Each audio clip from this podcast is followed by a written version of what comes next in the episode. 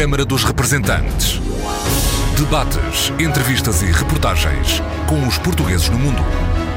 Câmara dos Representantes, com Paula Machado. Olá, bem-vindos ao Câmara dos Representantes. Hoje, as nossas convidadas cruzaram o Oceano Atlântico. Vieram do Brasil. Gabriela Costa, portuguesa, escritora, professora e investigadora da Faculdade de Letras da Universidade Federal de Alagoas, e Irina Costa, luso-brasileira e jurista no Tribunal de Justiça de Alagoas, são hoje as nossas convidadas. A um mês e poucos dias de Jair Bolsonaro tomar posse, a 1 de janeiro de 2019, do ano que vem, como presidente do Brasil, o cotidiano de quem vive no país pouco mudou.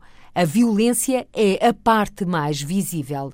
Irina Costa pondera regressar a Portugal e explica porquê. Antes nós vimos uma menina de 15 anos em Maceió, chegou à porta de casa, vinha um arrastão, deram-lhe um tiro na cabeça. Não é um assunto ótimo da gente estar tá a falar aqui, mas é, mas é uma realidade, é uma realidade muito perto de mim. Podia ter sido a minha filha que tem 14 anos. E nunca pensou regressar? Eh, Agora sim. Eu acho que isso vem com a maturidade. E, e eu constantemente penso nisso. Inclusive, já comecei a ver se havia possibilidade do meu curso, que eu, da minha função pública, de me trazer de volta a Portugal, porque eu tenho um concurso público, eu sou do Tribunal de Justiça, e eu já comecei a ver se eu conseguiria vir para aqui nessas, nessas circunstâncias. Nasceu na Figueira da Foz. Gabriela Costa, escritora, professora e investigadora da Faculdade de Letras da Universidade Federal de Alagoas, fala do medo, da incerteza e do pouco valor da vida humana. Mas o pior que o medo é a incerteza do medo. Digo eu, o que é que eu chamo de incerteza do medo?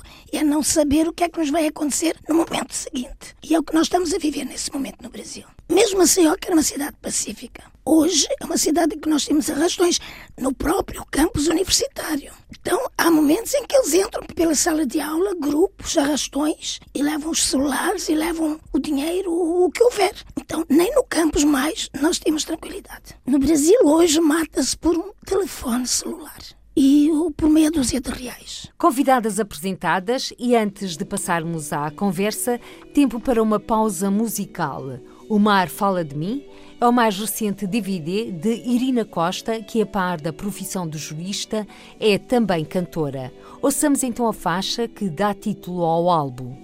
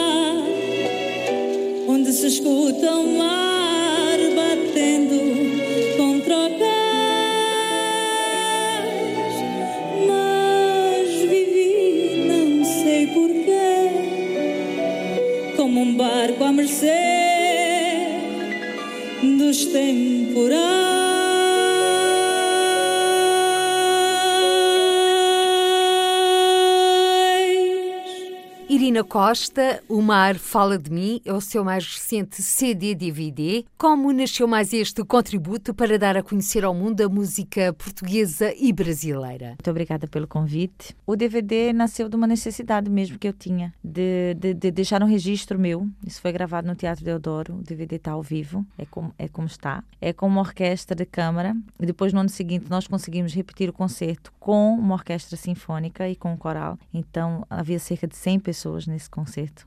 E é, pronto, é aquilo que eu sou, porque eu nasci em Angola, mas eu fui muito pequenina para o Brasil, então eu não conheço Angola. Nasci, comecei as confusões, a, guerra civil mesmo. Então, com três meses, quatro meses, eu comecei a fugir. Cheguei ao Brasil, eu tinha 11 meses. Então, as minhas raízes são essas: é Angola, é Portugal, é Brasil, e é isso que eu faço nesse, nesse show que virou o DVD. São as minhas três três, os meus três, três pontos, digamos assim. Mas sempre com a música portuguesa, sempre. É o resgatar de identidades. Isso, isso. E na realidade, esse DVD ele é mais. Porque o mar fala de mim, porque nós somos mar, né? A gente vem do mar e, e fomos morar num lugar que é mar.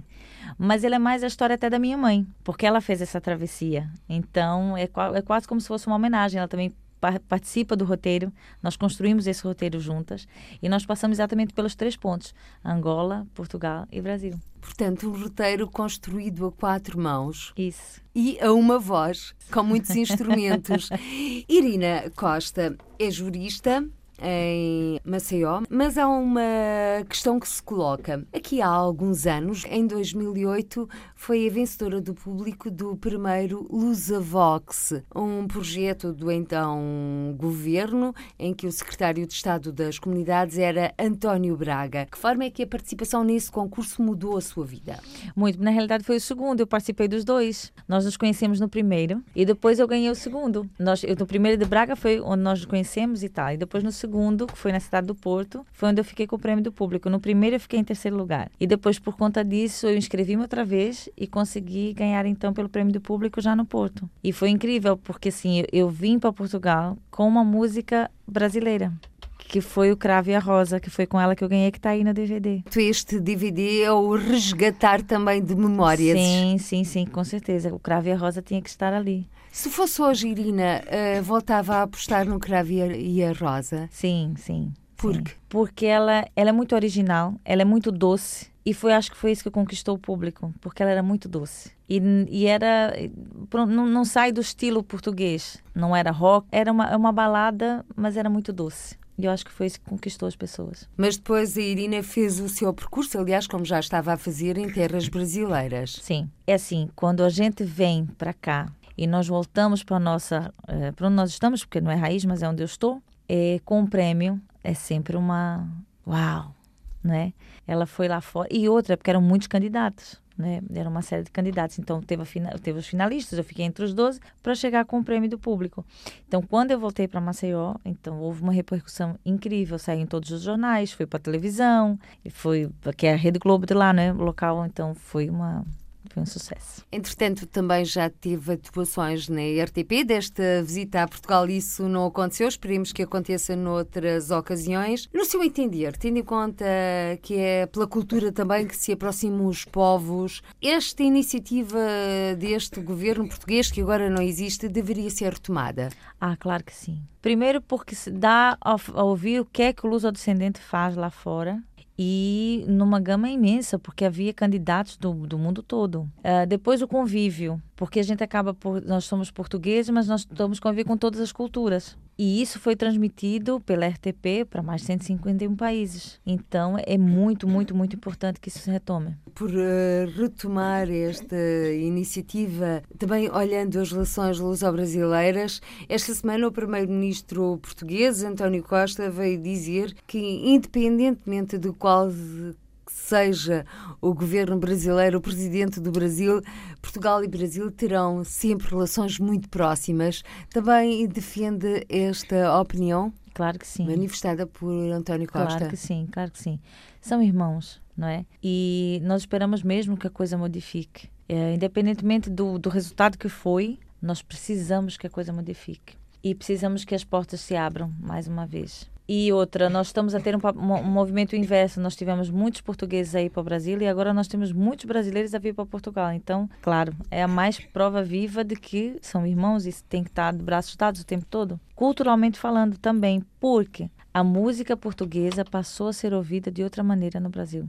Explique. Nós temos hoje uma, uma invasão, no bom sentido, da Carminho, que gravou com uma série de artistas brasileiros. Nós temos a Ana Moura, que vai para ali. Nós temos, uh, pronto, a música portuguesa hoje. O Antônio Zambujo, que grava muitíssimo com artistas brasileiros. Eu acho que no Portugal ouvia-se muita música brasileira. E o brasileiro passou a ouvir a música portuguesa. Eu tenho muitos shows lá, onde as pessoas diziam, mas vai cantar o que? Fado. E eu tenho tido, mês a mês, que eu faço todos os meses, espetáculos de fado, sempre com a casa cheia. you. Uh, nós temos agora mais recentemente Raquel Tavares a cantar uh, Roberto, Roberto, Carlos. Carlos. Irina, e que tal também um dueto com um artista que se teatro em Portugal? Nunca lhe passou tal ideia? Claro que sim, isso é, isso é, é sonho, isso é, como a gente diz no Brasil, é sonho de consumo.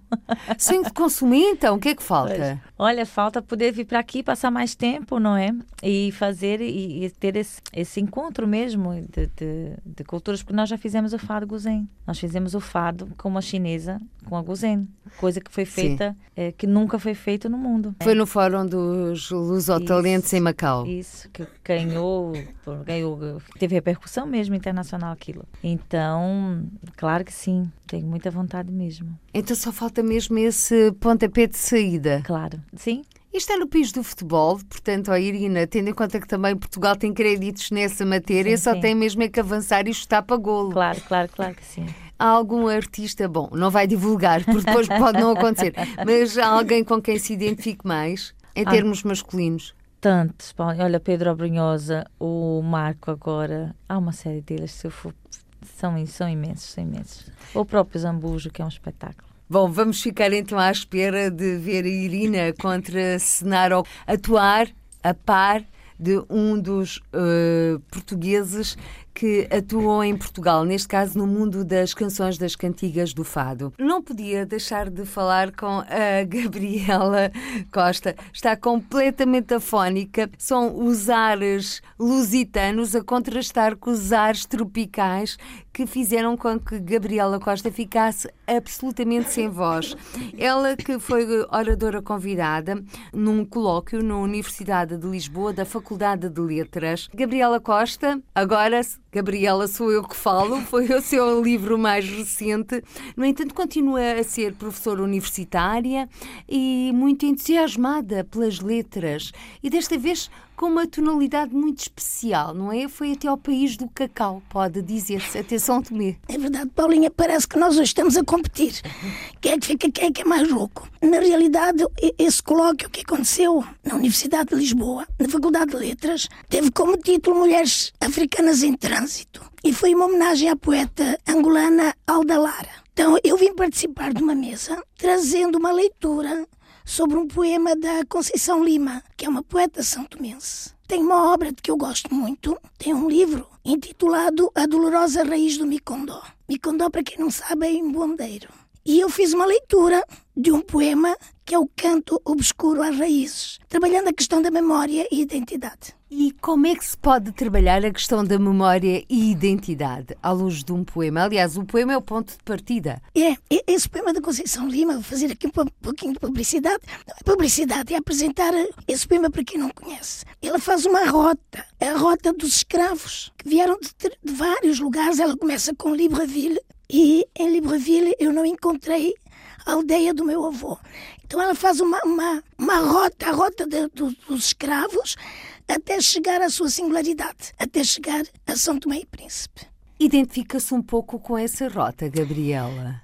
Sim, quer dizer, eu tenho uma história, eu sou, eu digo que eu sou trinacional. Eu nasci em Portugal, na Figueira da Foz, passei a minha vida praticamente toda em África, em Angola e agora estou no Brasil. Então, quer dizer, esses laços identitários são extremamente fortes. Eu tenho o rio e o mar que nos unem. Então, no meu livro, agora sou eu que falo, eu, Gabriela, eu mostro que eu começo no Rio Mondego, que é, que é a minha nascente, portanto, a letra M, do meu nome Maria.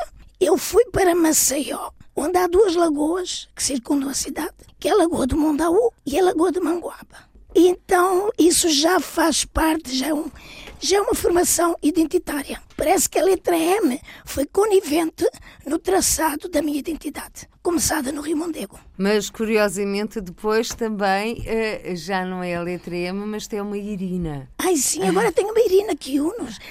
A a Irina, eu digo que é o meu, é o meu alicerce, é um pilar da minha identidade brasileira. Angolana e brasileira. Angolana porquê? Porque ela nasceu em Angola. E brasileira porque, na realidade, a sua formação identitária, cultural, passa pelo Brasil. E como é que se faz essa passagem de testemunho? Eu estou curiosa porque são cada vez mais os eh, brasileiros com raízes portuguesas que estão a pedir a nacionalidade portuguesa. Por motivos políticos, por outros motivos, o que quer que seja. Exatamente porque também houve uma alteração à lei da nacionalidade, à lei dos netos, como se diz no Sim, sim. Brasil. Eh, Como é que se faz essa passagem de identidades? Eu, oh, Paulinha, desde que eu estou no Brasil, quando nós lá chegamos, invariavelmente as pessoas me diziam: Ai, o meu bisavô é português, ai, o meu avô é português. Depois eu chego lá uma pastilha. Então, é, é assim, a raiz portuguesa é muito forte no Brasil. Só que ela estava meio apagada. Essa ideia de vir para Portugal era uma ideia longínqua. Então tudo se tornou mais, mais próximo. Como disse a Irina, essas trocas culturais que se efetivaram a partir de uma determinada altura, elas estão cada vez mais com laços mais estreitos. Então os brasileiros começaram a descobrir Portugal. E não é só a terra do avô ou do bisavô, passou a ser a terra deles também. Então é isso. Ou seja, Portugal já é visto como meu, nosso no Brasil. Exatamente, é a história do Portugal meu avôzinho. É o Portugal meu avôzinho. Meu avôzinho, meu avôzinho. Que agora se torna uma realidade. E este Portugal de hoje não tem nada a ver com o Portugal de há 10 anos atrás? Não, não, até por uma questão cultural. As pessoas que foram há muitos anos para Portugal eram pessoas que realmente pensavam na questão financeira que é uma realidade, não deixa de ser uma realidade de Sim, hoje. porque sem vil metal, entre aspas, não conseguimos é, é, sobreviver. Exatamente, é a condição sine qua non. Só que havia mais comerciantes, pessoas que realmente se estabilizaram lá. E nós hoje temos uma troca. Como disse a Irina, nós temos muitos artistas brasileiros que vêm para cá que são músicos, às vezes não conceituados no Brasil, não conceituados no sentido de que não são, não são conhecidos da grande massa, mas que são músicos excepcionais, espetaculares e que vêm aqui e vêm mostrar a sua música. E quando chegam ao Brasil, dizem: Eu cantei em Portugal. Então isso é uma coisa muito bonita. Aliás, esse símbolo também se pode encontrar na Universidade de Coimbra, quando se diz eu passei pela Universidade de Coimbra, nem que seja para tirar um curso de verão. Portanto, são símbolos nacionais portugueses que são marcas no Brasil. Mas também por cá também a música popular brasileira tem um alcance inexcedível. Continua a dar cartas e a Gabriela, nestes encontros que mantém com docentes de vários países, nomeadamente no âmbito da CPLP, sente que esta unidade através da língua, da língua portuguesa, português do Brasil, português de Portugal, como ou mais açúcar, com ou sem canela, polvilhado de chocolate, dependente do país, nos está cada vez mais a aproximar. Sim, sim. Sim, isso é uma realidade, nós não podemos fugir dessa realidade. Esses encontros que se vêm efetivando há alguns anos, já há alguns anos, são realmente o ponto forte desse estreitamento de laços culturais, eh, enfim, literários. Não é? A literatura eh, portuguesa, a literatura africana é muito estudada no Brasil hoje. Hoje. Hoje, hoje. É verdade, porque é, é, assim, nunca se deixou de estudar a literatura portuguesa. Só que a determinado nível. Então nós conhecíamos, o aluno a partir de uma determinada altura, conhecia Camões, mas conhecia, vou dizer entre aspas, conhecia Fernando Pessoa, entre aspas. Saramago foi a grande descoberta do Brasil, eu diria. Foi o Nobel, há 20 isso, anos. Isso, isso. E nós hoje nós temos centros como São Paulo, Rio de Janeiro, Niterói, por aí, que são centros extremamente bem conceituados e que se dedicam às pesquisas em literatura africana e brasileira, comparativamente, que foi o que eu fiz no meu doutoramento. E o que é que fez no seu doutoramento? Conte-nos. Eu comparei duas obras, uma de um brasileiro, Qual? João Baldo Ribeiro, e de um angolano, que é o Pepe Tela. Então comparei duas obras. Ora bem, Pepe Tela, que foi Prémio Camões. E o João Baldo Ribeiro também. Também era isso que eu ia Muitos dizer. anos mais tarde. Então eu digo que eles andam de braço dado. Sob o signo de Camões. Isso. E, e mal sabiam eles que iriam ser bafejados ou distinguidos com o Prémio Camões. É verdade. A verdade é que, fazendo essas comparações, a Gabriela está num nível que também não é o. não se pode generalizar ao comum dos brasileiros, porque existem ainda muitas carências em termos ed- educativos. Sim, é o grande, um dos grandes problemas do Brasil é a educação. Nós, que somos professores e educadores, temos sempre a esperança de que de melhoras, de que um dia tudo se torne melhor, não é? Então, é, mas é um problema muito grande. Falando de financiamentos, eu trabalho numa universidade federal. Então, todo ano eh, nós vemos se vai haver dinheiro suficiente para a manutenção de projetos, etc. Bom, parece que é um pouco semelhante ao que se passa noutros países desta comunidade, os países de língua portuguesa, sem querer ofender ninguém, nem nomear esses mesmos países. É, no fundo, será, está no nosso ADN. Do- Exatamente, exatamente. da língua portuguesa. A Irina estava a assinar, e isto porque a Irina é jurista. O que é que levou para este hum, curso, para esta formação, para esta licenciatura? Na realidade, eu tenho duas licenciaturas, né? Eu também tenho psicologia. Já me estava a esquecer dessa. Então, Qual foi a que foi tirou primeiro? Direito. Na Direito. realidade, eu fazia as duas ao mesmo tempo. Eu fazia de de tarde uma, de manhã a outra. Depois eu abandonei psicologia para terminar direito, terminei direito. E foi para a psicologia. E depois eu digo, olha, tenho que acabar a psicologia também, né? Mas que não seja para fazer a psicoterapia de quem trata de leis. Pois é, pois é. Mas, mas como é que foi essa, essa incursão pelo mundo do direito? Por uma questão de justiça, de transformarmos este mundo num mundo melhor. Isso sempre, porque eu tenho, eu tenho um senso de justiça muito forte comigo e, e às vezes brigo com Deus e com o mundo por causa disso. Mas por um acaso, psicologia era mesmo a primeira opção. Eh, depois, no decorrer da, da- pronto, da vida, os meus, meu, meu pai e o meu avô diziam que, que direito não era, que psicologia não era. e eu acabei indo para direito porque era uma coisa que já me encantava também. Já era oficial. E isso. E era, e Com não- uma mãe de letras completamente liberal a estudar os pensadores. E outra, eh, a parte que me encantava no direito não era a parte mesmo civil, era a parte penal, que estava ligada justamente à psicologia jurídica, por isso que era o que me encantava. E pronto, e aí saiu o curso de direito, acabei fazendo os dois, mas, Mas? o que me encanta mesmo é a música. Mas, Irina, reconhece, é de facto um grande alicerce para depois nos posicionarmos no mundo, essas duas Claro que, licenciaturas. claro que sim, até porque hoje a minha profissão, eu sou analista judiciário, eu trabalho no Tribunal de Justiça de Alagoas. Então eu convivo com isso todos os dias. Pronto, é o meu ganha-pão, é o que eu faço isso, faço isso todos os dias. E, inclusive na área penal também. E psicologia, a psicologia é o alicerce para a vida. E é a psicologia que também, com certeza, eh, lhe faz o contraponto às injustiças com que se depara diariamente. todos os dias, porque eu lido com pessoas que vêm de injustiças muito sérias, muito graves. Tanto que brincam no juizado comigo, onde eu trabalho, que eu sou a psicóloga do juizado. Às vezes vou como conciliadora, às vezes vou como, como não só na parte penal, mesmo na parte de, de pronto, direito mesmo, mas eu tenho que estar sempre a, a tentar acalmar ânimos. Sente que nestes últimos tempos a justiça se deteriorou, entre aspas, no Brasil? Sim, claro. Mas, na realidade, eu acho que sempre foi assim.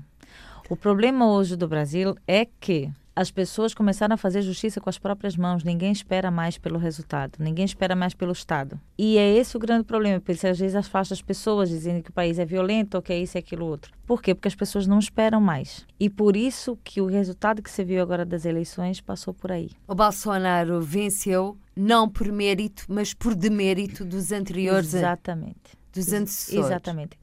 Criaram o Bolsonaro. E aquilo que ele propõe, aquilo que ele fala, incita uma, uma série de, de, de coisas que as pessoas não aguentam mais ver e sentir na pele. E aí criaram o mito, como, como, como dizem.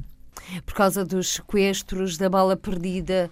O do- tempo todo, em qualquer lugar.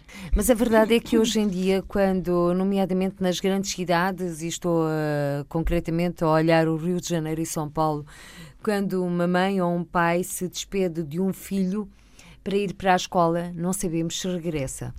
Mas é verdade. Olha, nós temos um caso muito agora. Antes nós vimos uma menina de de 15 anos em Maceió, chegou à porta de casa, vinha um arrastão, deram-lhe um tiro na cabeça. Não é um assunto ótimo da gente estar a falar aqui, mas é, mas é uma realidade, é uma realidade muito perto de mim. Podia ter sido a minha filha que tem 14 anos. E nunca pensou regressar, ah, ou voltar, sim, regressar entre aspas, já que Sim, faz agora parte. sim, agora sim. Eu acho que isso vem com a maturidade.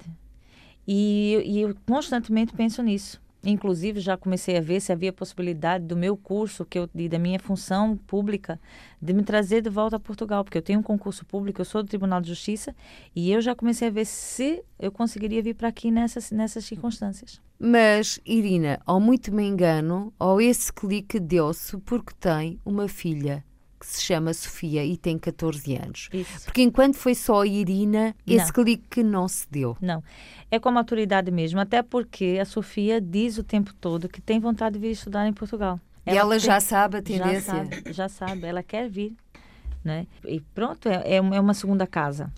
E depois com a Sofia, e agora com, com o tempo da minha mãe já aposentada e tal, e ela está sempre a transitar por esses mundos, é uma grande possibilidade mesmo. Porque a Sofia tem dupla naci- Sim. nacionalidade, é Sim, sim, luso-brasileira. Sim, sim, é luso-brasileira. Então, é, uma, é, é realmente, eu tenho pensado imensamente. Gabriela, esse clique que a Irina está a sentir agora também já o sentiu no passado. Eh, Sinceramente, parece que a, minha vo- a sua pastilha fez muito bem. Parece que agora está a ficar melhor. Também eu estou melhor. Sinceramente, não, Paula. Não? Não, é, é assim, devido às condições em que eu, é que eu fui para o Brasil, pronto, eu cheguei ao Brasil e fiz parte do grupo de retornados. Eu precisava de estar, embora eu tivesse o meu trabalho aqui, mas tinha a família toda, meu pai, minha mãe, etc., meu irmão, precisávamos de ir para um lugar onde todos tivessem trabalho. E o Brasil abriu-nos essas portas. Então eu passei a sentir-me bem onde eu podia trabalhar, onde eu tinha trabalho. E Maceió e o Brasil, pronto, abriram-me essas portas. Eu fiz concurso, sou concursada, evidentemente, e, e, e pronto. E sinto-me bem lá. Até que nós começamos a dar-nos conta dessa violência. E a violência urbana começou a assustar-nos. Porquê? Porque eu me revejo um pouco nos últimos momentos de África. E nós saímos devido a uma guerra civil em que, eh, digamos que a, a incerteza do medo era, era, pior. Eu digo, nós temos medo, eu não gosto muito de usar essa palavra, mas há medos. Mas o pior que o medo é a incerteza do medo. Digo eu, o que é que eu chamo de incerteza do medo? É não saber o que é que nos vai acontecer no momento seguinte. E é o que nós estamos a viver nesse momento no Brasil. Mesmo Maceió, que era uma cidade pacífica, hoje é uma cidade em que nós temos arrastões no próprio campus universitário. Então, há momentos em que eles entram, entram pela sala de aula, grupos, arrastões, e levam os celulares, e levam o dinheiro, o que houver. Então, nem no campus mais nós temos tranquilidade. Ou Isso assusta. Ou seja, o valor da vida humana está cada vez mais baixo. É verdade. No Brasil, hoje, mata-se por um telefone celular e por meia dúzia de reais. Então, a situação realmente é muito difícil. E nós temos que começar a ponderar. Eu, por exemplo, já não penso tanto na Irina, mas eu vejo também o caso da Sofia. Que futuro tem os nossos netos? Eu já não digo filhos, mas digo netos. Isso se explica o resultado da eleição. Se explica pela, por essa criação que foi, foi, foi pronto, por conta dessa, dessa. E não é só a violência, Paula, porque assim, nós estamos a falar de um lugar que, apesar de tudo, é, um, é, é um lugar onde a gente vive e onde se está bem. Mas a gente começa a pensar por conta dessas coisas e por conta da economia também. Por que, que tem tantos brasileiros a virem para Portugal agora? E brasileiros com dinheiro. Cada vez mais são é os isso. brasileiros endinheirados que estão a procurar Portugal para viver, ao contrário do que acontecia anteriormente, vinha à procura de uma vida melhor. Isso. Agora é o inverso. Tens grandes fortunas a virem para cá, porque eles não tiveram espaço e não conseguiam crescer. Isso não é crítica ao governo A, B ou C, e ao mesmo tempo é. Mas o que se criou hoje, o resultado das eleições, para que as pessoas entendam, para quem vive lá, aconteceu por causa disso. Por uma série de fatores. A questão de Lula da Silva também estar detido e ser candidato à presidência, mesmo podendo ganhar as eleições, mas depois não podia ser empossado presidente, também não, não credibilizou muito Foi este. Um erro de estratégia o Brasil? Não, na realidade foi um erro de estratégia. Se ele tivesse saído já e dissesse, olha, vai Haddad, vai desde o começo, mas não. Ele ficou ali agarrado, agarrado, agarrado, até que não conseguiu, porque não iam deixá-lo disputar mesmo. Mas se ele tivesse aberto, se o PT tivesse dito, olha, vamos tentar por outro viés, vamos dar um tempo, para ver o que é que acontecia, mas não foi, foi até o último momento. O Haddad só conseguiu respirar já no finzinho da eleição. Porque muitos dos candidatos estavam todos indiciados e ninguém quase tinha ficha limpa. Sim, mas mesmo assim nós tínhamos opção. Mas a, as fake news e a pressão foi tão grande que é como se nós tivéssemos tido um plebiscito desde o começo. Nós havíamos mais candidatos, mas desde o começo era A ou B. E que é horrível, porque nós tínhamos outras opções. E as pessoas não pensaram. As pessoas pensaram em segurança, mudar tudo. Vamos ir. Foi assim um é voto que... de exceção, que isso é o pior. Não foi uma escolha. Eu voto neste para não votar naquele. Foi exatamente assim. Eram dois polos muito, muito, muito definidos e muito acirrada. E eram coisas que tu recebias. Tu imagina tu estás a dormir às quatro horas da manhã e seres invadido pelo teu telemóvel com uma mensagem a falar de A, B ou C. Era, nesse, era, era assim. Mas podemos acreditar que este Brasil, a partir de janeiro do ano que vem, possa ser um Brasil diferente? Sim, eu tenho muita esperança, Paula. Muita. Independentemente se a gente vem para aqui, se a gente continua lá, mas precisa. A gente precisa respirar. E as coisas só mudam com o caos, não é? Nós já chegamos ao caos, agora tem que mudar. É o esplendor do caos para Exatamente. se reiniciar. Exatamente. Aliás, Eduardo Lourenço fala exatamente, o professor Eduardo Lourenço explica isso muito bem, o esplendor do caos.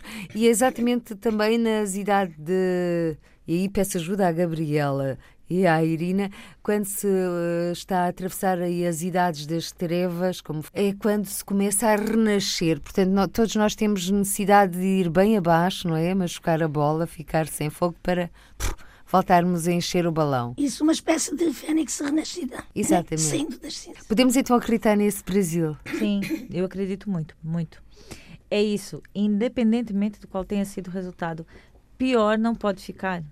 Nós tínhamos que passar por esse momento todo para que nós tivéssemos, inclusive, uma vontade de renascer mesmo, cada cidadão. Nesses cidadãos, nesse povo brasileiro, estão também os que partiram de Portugal, eh, que são povos irmãos. Como é que os lusodescendentes, como é que. Até porque já vamos, eh, já perdi gerações, não é? Dos portugueses que emigraram para o Brasil. Como é que podem ter uma palavra na reconstrução deste Brasil? Eles já fizeram construção português que está lá já fez uma construção, já parte daquilo. A história da reconstrução agora acho que parte de um conjunto brasileiro, português e qualquer outro estrangeiro que lá esteja. Porque, por exemplo, eu fui ao consulado tratar dos papéis da Sofia e a, e a fila era absurda. Havia, aqui havia uma fila de 14 mil brasileiros à espera de, de residência. As pessoas estavam numa fuga desesperada para sair. E agora eu acho que não. Eu acho que as comunidades, eh, tanto portugueses como de outros grupos, como os brasileiros, têm que trabalhar em conjunto. E eles têm essa ideia de conjunto mesmo.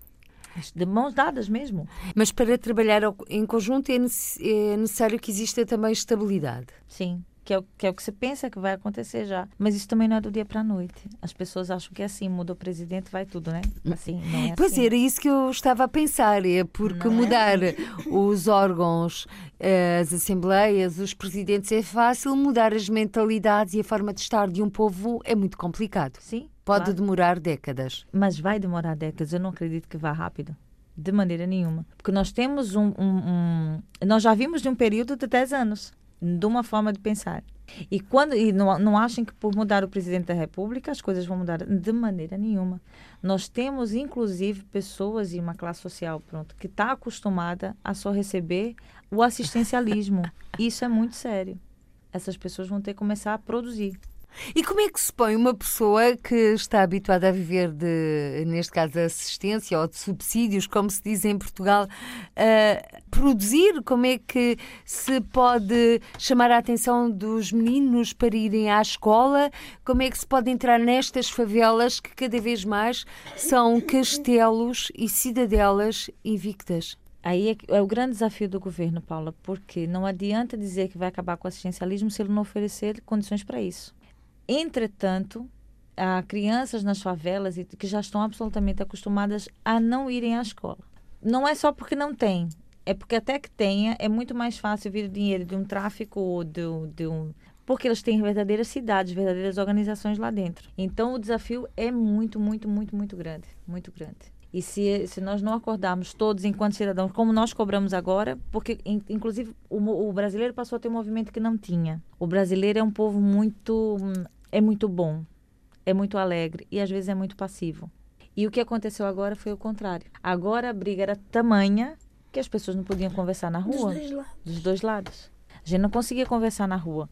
Não consegue sequer exprimir qual era a tua, tua intenção de voto. Os ânimos estavam muito acirrados. E quando as pessoas acham que elegeram o presidente da República e tudo vai mudar, não vai, não é assim. Não é assim.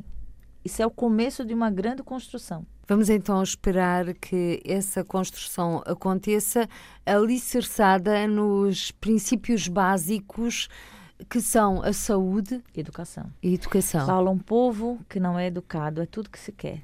É tudo que se quer. Um povo educado, ele não reivindica, ele não sabe, ele não questiona. E é assim que é o Brasil. Era um povo base sem educação começa a mudar já. Começa Sim, a mudar. É o que se quer, Quer né? dizer, há uns anos para trás já, uns anos atrás já começou a mudar. Isso o governo Lula fez, por acaso. Mas, pronto, é, é, a questão é extremamente complexa.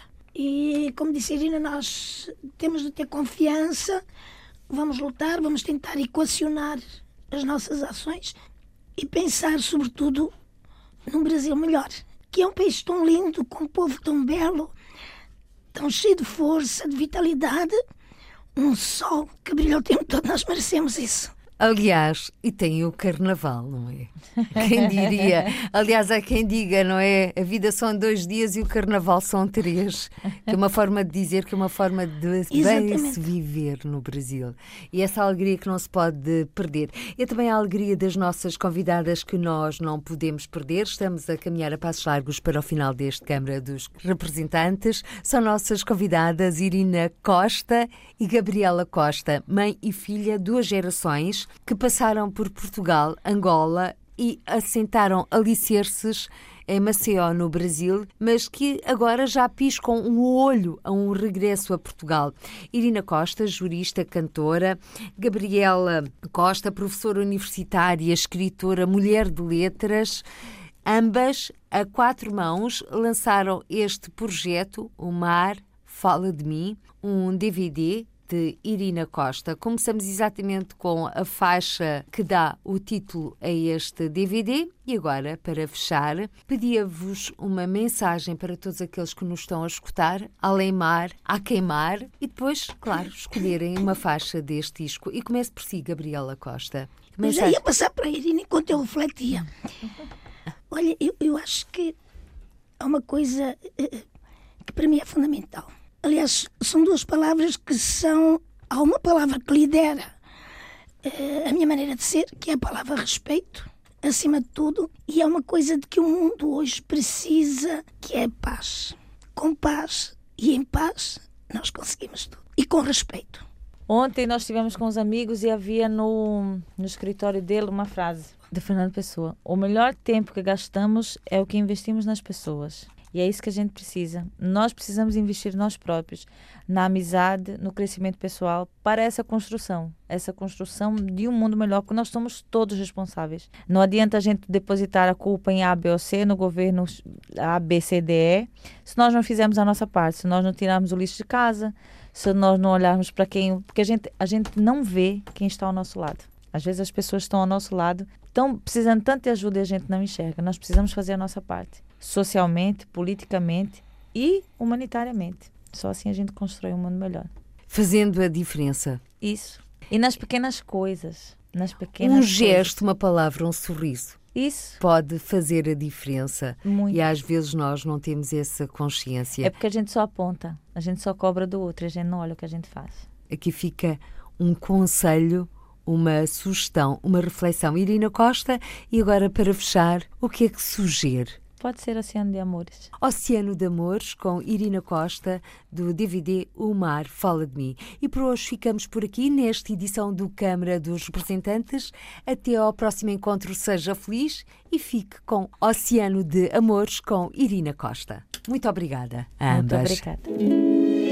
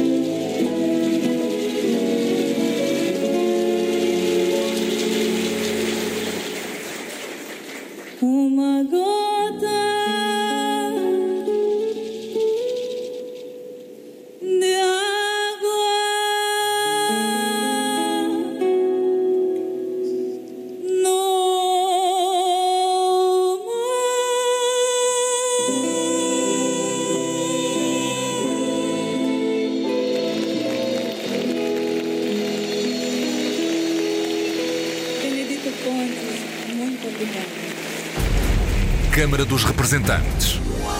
Debates, entrevistas e reportagens com os portugueses no mundo. Câmara dos Representantes, com Paula Machado.